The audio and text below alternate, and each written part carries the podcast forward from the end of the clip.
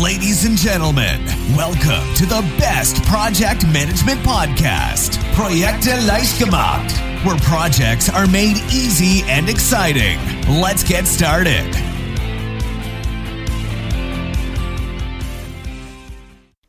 Hallo, hallo, hier ist Andrea vom Projekte leicht gemacht Podcast.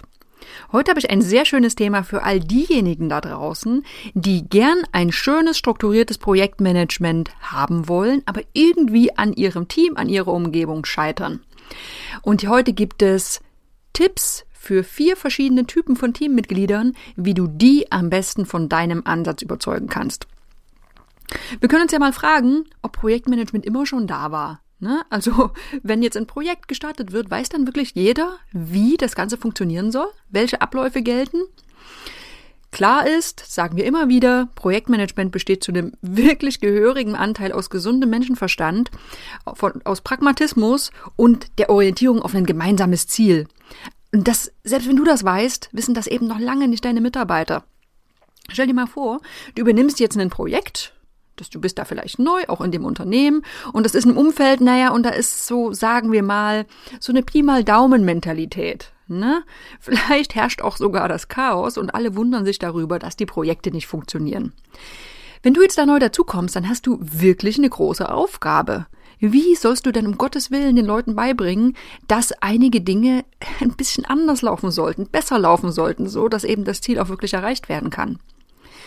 Für dich als Projektmanager, das sind sowas wie Risikodefinition, Zielanalysen und Terminpläne wahrscheinlich absolut selbstverständlich, aber das gilt eben nicht für alle Menschen, ist ja auch gar nicht verwunderlich. Ne? Manche sind einfach noch nie mit Projekten in Berührung gekommen oder waren einfach jahrelang Fachexperte auf einem ganz bestimmten Gebiet. Und solchen Leuten, denen fällt es manchmal schwer, sich auf neue Prozesse, auf eine gewisse Ordnung, äh, auf ein richtiges, sinnvolles, strukturiertes Projektmanagement einzulassen.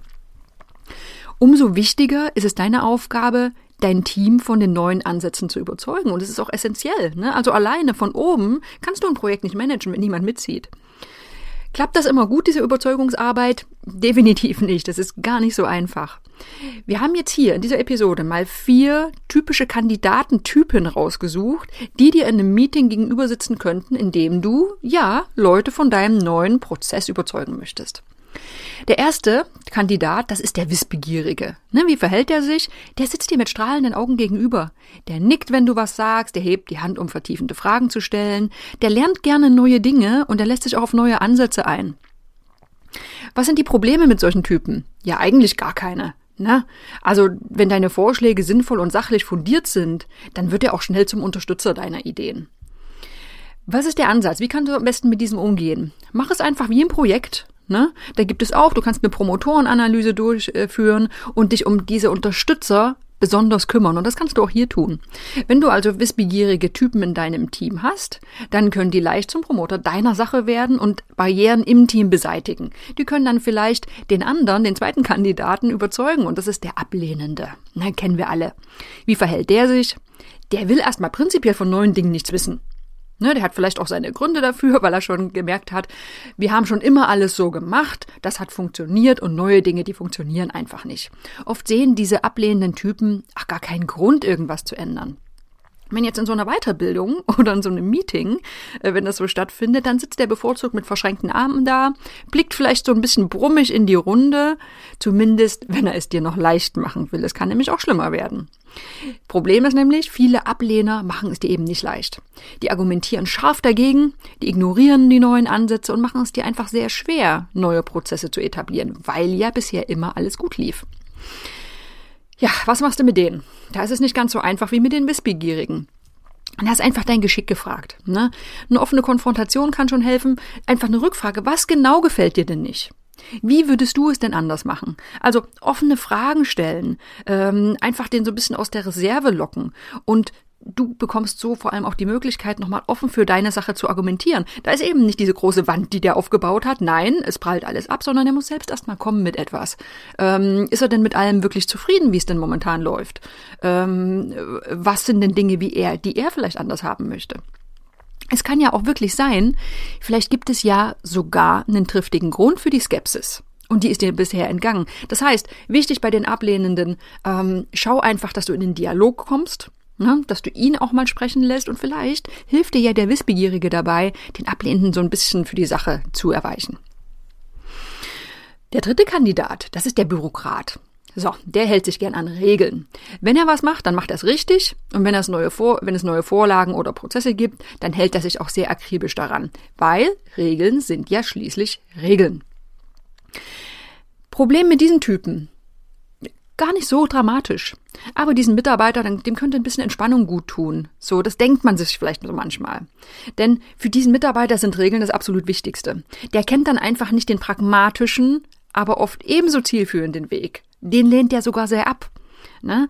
Wenn jetzt du einen neuen Prozess einführst, hast aber dann plötzlich einen sinnvollen Grund, um davon abzuweichen, dann erhältst du schnell so eine Antwort wie, ja, aber wir hatten doch gesagt das. Punkt, Punkt, Punkt. Ne? Oder der Bürokrat verbündet sich mit dem Ablehnenden und die kommen dann gemeinsam zu dem Ergebnis, dass diese ganze Projektmanagement-Geschichte von Beginn an eine dumme Idee war, weil sich letztendlich ja sowieso niemand dran hält. So, was machst du also mit dem Bürokraten am besten? Den kannst du nutzen. Der ist gar nicht schlecht. Ne? Der kann nämlich eine verlängerte Hand von dir sein im Team. Der kann darauf achten, dass Projektmanagementprozesse eingehalten werden. Und das ist absolut nützlich. Du solltest seine pedantische, nicht immer, aber oft pedantische Art schätzen und versuchen, ihm trotzdem langfristig ein bisschen Lockerheit mit auf den Weg zu geben und genau zu begründen, wann du aus welchen Gründen eben vielleicht doch mal pragmatisch von einem Prozess abweichst. So, und dann haben wir den vierten Kandidaten. Das ist der Mitläufer. Wie verhält der sich? Der hört erstmal nur zu. Ne? Der lässt auch nicht erkennen, ob er jetzt die Ansätze begrüßt oder ob er sie ablehnt, und du wirst auch kaum eine große Reaktion von ihm bekommen, und im Zweifel orientiert er sich an den Meinungsführern. So, hast du Probleme mit dem? Ja, ja, diese Kollegen sind ein bisschen schwer zu lesen. Ne? Ähm, es kann sein, dass sie dir bedingungslos folgen, aber vielleicht wenden sie sich auch ab. Ne? Für die sind die Beziehungen wichtiger zu den Teammitgliedern, vielleicht auch zu dir, wichtiger als die eigentlichen Argumente. Wenn du jetzt Pech hast, dann orientieren sie sich im Zweifel lieber an den Ablehnenden, wenn sie zufällig mit dem ein Büro teilen, und du kannst dir den Mund fußlich reden. Was ist der Ansatz für den Mitläufer?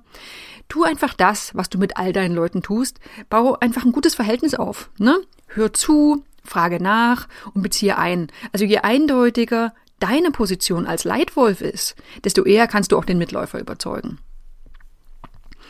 So, das waren jetzt die vier Typen, Ne, da, ich fasse nochmal zusammen. Wir hatten den Wissbegierigen, den Ablehnenden, den Bürokraten und den Mitläufer. Und je nachdem, wie die Leute ticken, kannst du unterschiedlich mit denen umgehen und musst doch auf ein paar unterschiedliche Feinheiten achten. Es ist nicht immer leicht, wenn du jetzt einen neuen Projektmanagement-Prozess oder überhaupt irgendwas Neues einführen willst. Ähm, klar ist und wichtig, egal wie die Leute ticken, versuch immer rüberzubringen, was sind die Vorteile für das Projekt, für das Team, für den Einzelnen und stelle diese Vorteile auch nochmal ganz klar und schlüssig dar. Na, manchmal ist es auch äh, schön, so ein Bild zu malen von der Zukunft, aus denen klar wird, ähm, was passiert denn, wenn wir nichts tun? Was ist, wenn wir unsere Projekte immer so weiterführen? Äh, wenn jetzt das Ergebnis ist, ja, passiert gar nicht, das ist alles wunderbar, dann kannst du vielleicht deinen eigenen Ansatz nochmal überdenken, ob du vielleicht ein bisschen überbürokratisch denkst. Aber ganz oft ist es so, dass man doch die negativen Dinge sieht, die Schmerzpunkte, die, die Dinge, die immer wieder schief laufen. Ja, ich hoffe, das hat dir was gebracht. Denk einfach mal so ein bisschen an dein Team. Schau mal, wie deine Leute ticken. Wer ist denn wissbegierig? Wer lehnt vielleicht eher ab? Wer ist der Bürokrat und wer ist der Mitläufer? Wenn du nochmal nachlesen möchtest, wie du mit den einzelnen Kandidatentypen umgehst, dann schau nochmal in den Show Notes vorbei. Da habe ich den Link zum Blogartikel. Und ich verlinke auch gern nochmal zu der Projektmanagement-Ausbildung der ITTP. Da ist eine ganze Menge Inhalt drin zum Thema Führung, zum Thema Teams. Denn ganz klar, du kannst noch so schöne Balkendiagramme und Meilensteinpläne und Risikoanalysen machen. Wenn, das, wenn du das Team nicht mitreisen kannst, wenn du Führungskompetenzen vernachlässigst, dann wird dein Projekt vermutlich, ich will nicht sagen schlecht laufen, aber zumindest nicht so gut, wie es könnte. Ja, damit verabschiede ich mich. Ich hoffe, wir hören uns in der nächsten Woche wieder. Ich freue mich drauf. This podcast is presented by ITTP, Virtual Education for Professionals. Learn all about project management, online, flexible, and of course, 100% auf Deutsch.